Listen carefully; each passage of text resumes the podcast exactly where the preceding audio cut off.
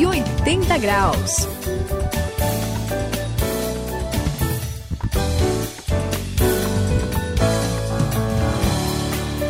Olá, você que está acompanhando aqui o 180 graus, eu sou o André, essa é a virada da sua vida.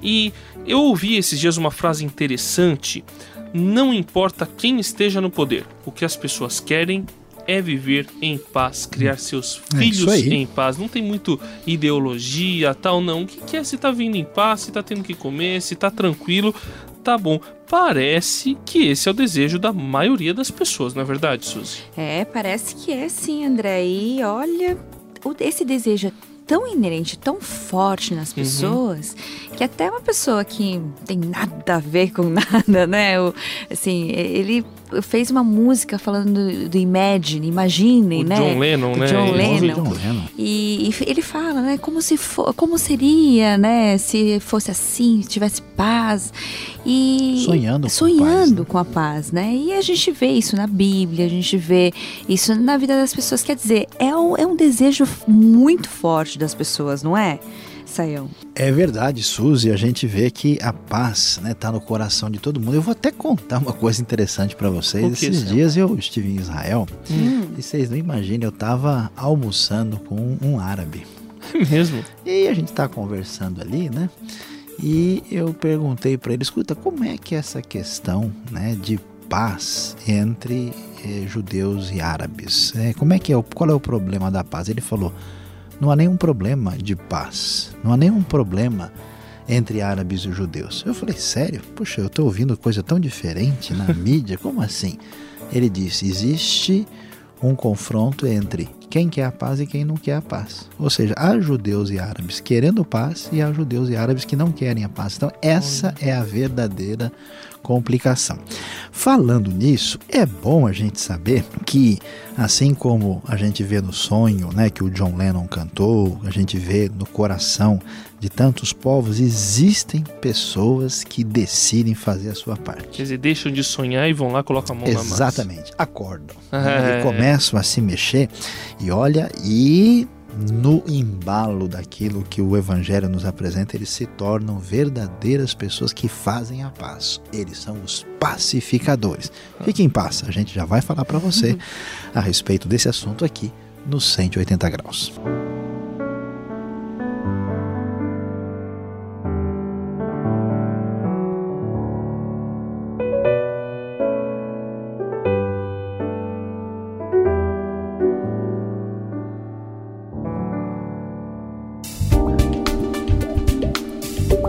Quem passa pela virada de 180 graus tem que fazer a diferença. Conheça uma pessoa que trabalhou pela paz de sua nação.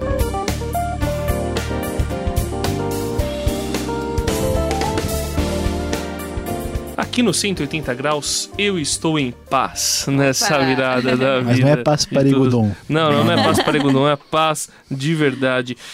E a gente vê aí os grandes conflitos que acontecem no mundo, essas guerras, né? O pessoal, até esses confrontos pequenos, né? Que acontecem em grandes cidades, que praticamente todo mundo tem as suas razões. Se você ouvir chegar, ouvir um lado, você vai achar que aquele lado tem razão. Depois você vai ouvir o outro, você vai achar que aquele lado tem razão. Então, quer dizer, cada um tem a sua razão para poder fazer um conflito armado, né? Uns querem defender as suas terras, outros querem mais comida, simplesmente. Outros querem defender a sua comida, não quer que os outros peguem, né? Outros querem defender seu país, outros querem a paz, por isso fazem a guerra, né, Sam? Quer dizer, cada um tem a sua razão e se a gente for falar, cada um vai dar um bom motivo para pegar em armas. Será que é assim, Sayão?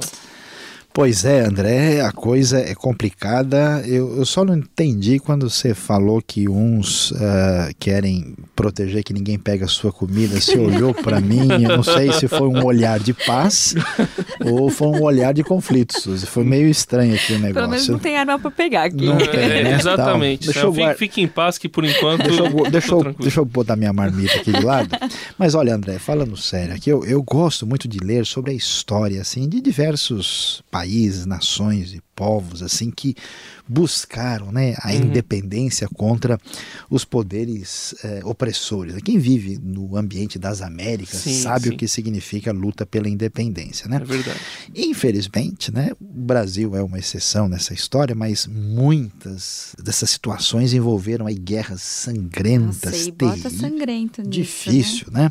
Na África do Sul, por exemplo, aconteceu ah, o terrível regime político do apartheid. Apartheid, que palavra é essa? Que coisa estranha. céu? Mas era o seguinte: a, a África do Sul tinha uma população assim de majoritária de negros, né, mais ou menos 70%, e uma população ah, de origem europeia. Né, Uhum. principalmente ingleses e holandeses de origem, Sim. que não chegava a 20% da população. E outras misturas, outros povos né, no meio desse processo todo. Apesar de ser essa minoria, havia uma legislação que privilegiava os brancos Hum. e o regime era oficialmente racista. Então, quem não Nossa. fosse branco não podia ter acesso a diversos lugares, era proibido de fazer isso, é escola para branco, escola para negro. Não podia nem votar, né? Não podia. Ah. É, era uma coisa assim oficialmente racista. E aí o que acontece nesse nesse regime de opressão surgiram situações terríveis. Surgiram grupos que realmente pegaram em armas para lutar contra isso e aí a pouca paz que tinha ficou ameaçada. Suzy, foi um negócio complicado a história do apartheid na África É, do Sul. Foi demais, né? Foi tão complicado. Eu até lembro hoje, é, eu assim, quando eu estudei sobre isso, eu achei assim um absurdo, né? Mas assim uma realidade tão tão difícil de, de, de né? até acreditar que existia, né? complicado, né? E acho que no meio disso, eh, a gente não pode se esquecer de uma figura muito importante, que é o Nelson Mandela. Ah, eu sim. lembro é, da história dele. Aliás, a história dele é uma coisa muito interessante, porque ele era de um grupo terrorista, né? Ele era uma pessoa que acreditava na luta armada, por exemplo. E numa dessas lutas que aconteceu, ele acabou sendo preso, não é, Sayão? Você conhece melhor a história, você pode contar pra gente? É verdade, Suzy. Ele, ele teve um certo envolvimento com um grupo que acreditava assim na, na liberdade aí pela força e ele se envolveu de tal forma que o regime repressor, né? O André certamente Sim. acompanhou também. é, ele ficou preso e a prisão dele é, acabou tendo repercussão internacional, né? teve todo assim um, um- uma, uma- até, até mesmo uma espécie de situação em que a África do Sul sofreu diversas restrições internacionais e ele se tornou protagonista desse processo. Enquanto ele ficou preso, as coisas foram mudando, porque ele, vamos dizer, se tornou ah, um líder cada vez mais influente em função da sua, do seu desejo de libertar o seu povo ah, e do que estava acontecendo. Quando ele foi libertado, depois, né, o regime finalmente sob pressão internacional caiu e olha, ele acabou disputando as eleições para presidente da África do Sul. Sério? É impressionante, É né? Alguém que legal, passou né? maior parte da vida aí na prisão até aquele momento.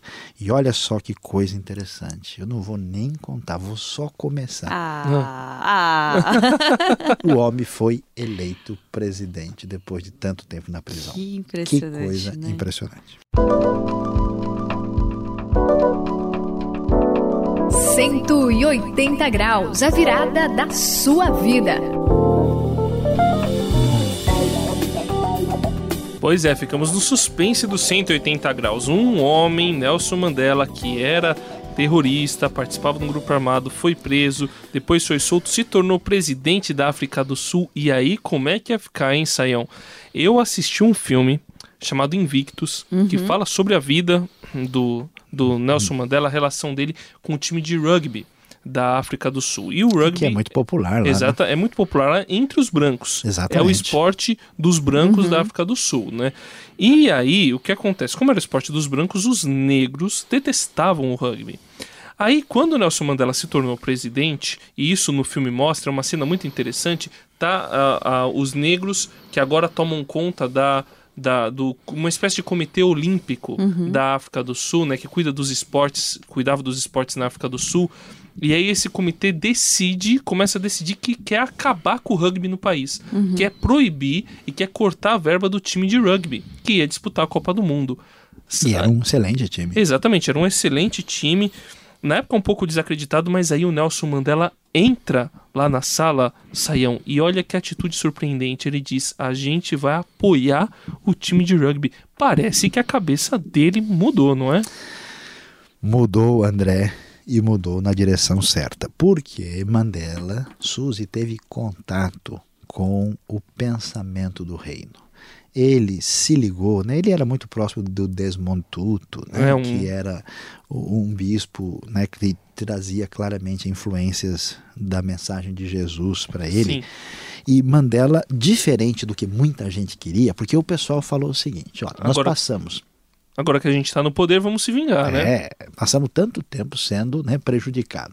A gente apanhou da polícia, a gente não tinha direito, uhum. a gente estava aqui debaixo da restrição. Agora que a gente subiu, esses caras vão ver o que é bom. Agora é a nossa vez de devolver com juros e correções monetárias.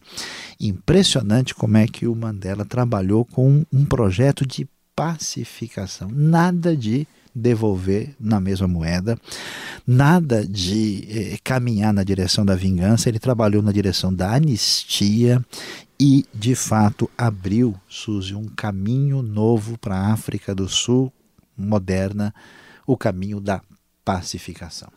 Que impressionante, né? Alguém ser um, um, um, agente desse processo de paz. E ainda mais alguém que passou por um, um processo tão difícil, foi, ficou sim, preso tanto sim. tempo, né? Por tentar buscar essa paz e, e, pessoas que impediram que a paz acontecesse.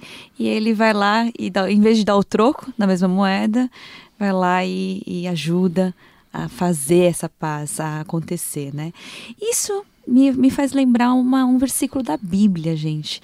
Na ah. Bíblia tem tanta coisa que Deus fala sobre a paz, né? Então lembrei assim que Jesus fala que a paz que ele dá é, é uma paz diferente do mundo, né? Que uhum. o mundo pode dar, não é? Uhum. Que ninguém nem entende muitas é vezes. É verdade. Então é muito interessante. Mas em Mateus 5, 9, olha só, ele fala que é bem-aventurados, felizes Sim. são os pacificadores, pois serão chamados filhos de Deus. Não é, é maravilhoso, né? Olha só, se você for um agente da paz, você é chamado de filho de Deus. Não é lindo demais, né, Sayão? É, Suzy, você tem razão. Esse texto diz tudo sobre a proposta de Jesus. E a verdade, a realidade, André, a verdade, Suzy, é que não há como melhorar o mundo sem caminhar pelos princípios de Jesus. Uhum. Que em vez né, de resolver a coisa na força, no braço, na vingança, vai em outra direção. Os princípios de Jesus envolvem abrir mão do direito próprio para beneficiar o próximo. Que Deus nos abençoe na mesma direção. Bem-aventurados os pacificadores, pois eles serão chamados filhos de Deus. Mateus capítulo 5, versículo 9.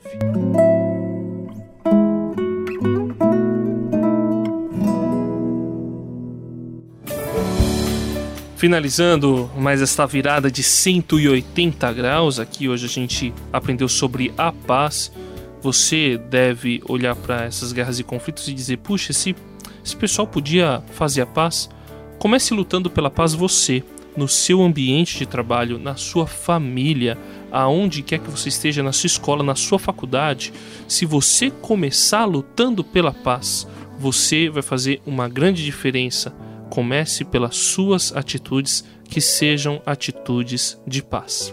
É, eu sou a Suzy aqui no 180 graus. E olha só, armas ou a gente tentar fazer justiça com as próprias mãos, a gente ficar indignado e a gente tentar lutar contra, né, assim, com a força, isso não vale de nada. Jesus já mostrou isso, Deus tem mostrado isso pra gente, que o que vale é a gente ser agente de paz. Então vamos começar é, comigo, com você. Vamos ser agentes de paz. Esse foi o 180 graus de hoje. Quem se despede aqui é Luiz Saião. Hoje aprendemos um pouquinho mais sobre paz e eu espero que tenha ficado muito clara a lição. na hora que a coisa fica feia. Quando começar a confusão, lembre-se, faça sempre opção pela pacificação.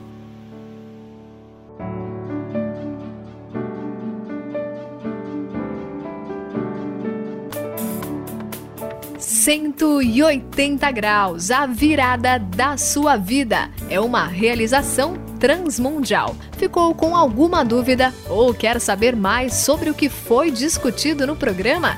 Então escreva para programa 180 graus arroba transmundial.com.br